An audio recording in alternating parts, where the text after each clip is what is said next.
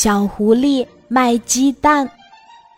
小狐狸的邻居小灰熊通过卖蜂蜜赚了很多钱，小狐狸非常羡慕，他也想做点什么生意。可是去哪里才能弄到鸡蛋呢？小狐狸想了一个坏主意，他去河边儿找来了很多的石头，用颜料把这些石头画成了鸡蛋的样子。整整一大筐，重的都快拿不起来了。第二天，小狐狸来到了早市上，它吆喝着：“我的鸡蛋又大又好，你们快来买呀！”果然，画的鸡蛋吸引了很多顾客。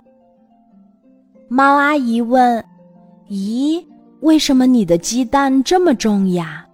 小狐狸一本正经地说：“那是因为里面有很大的蛋黄。”兔子叔叔问：“为什么大小都不一样呢？”小狐狸又说：“那是因为不同的鸡下的蛋都不一样。”大家纷纷相信了小狐狸的话，买了很多很多的鸡蛋。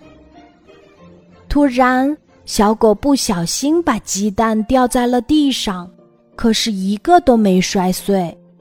小狗捡起鸡蛋仔细一看，哎呀，这个可不是鸡蛋！小狐狸，你竟然用石头骗我们！这下可好了，小狐狸露馅儿了，它赶紧灰溜溜的跑了。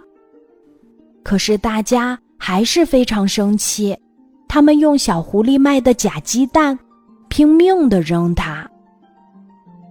小狐狸这下才明白过来，做生意诚信最重要。用石头欺骗顾客，早晚会被发现的。小狐狸的邻居小灰熊之所以能有那么好的生意，是因为他每天天还没亮就去采蜂蜜。每一罐蜂蜜都是小灰熊一点一点接满的。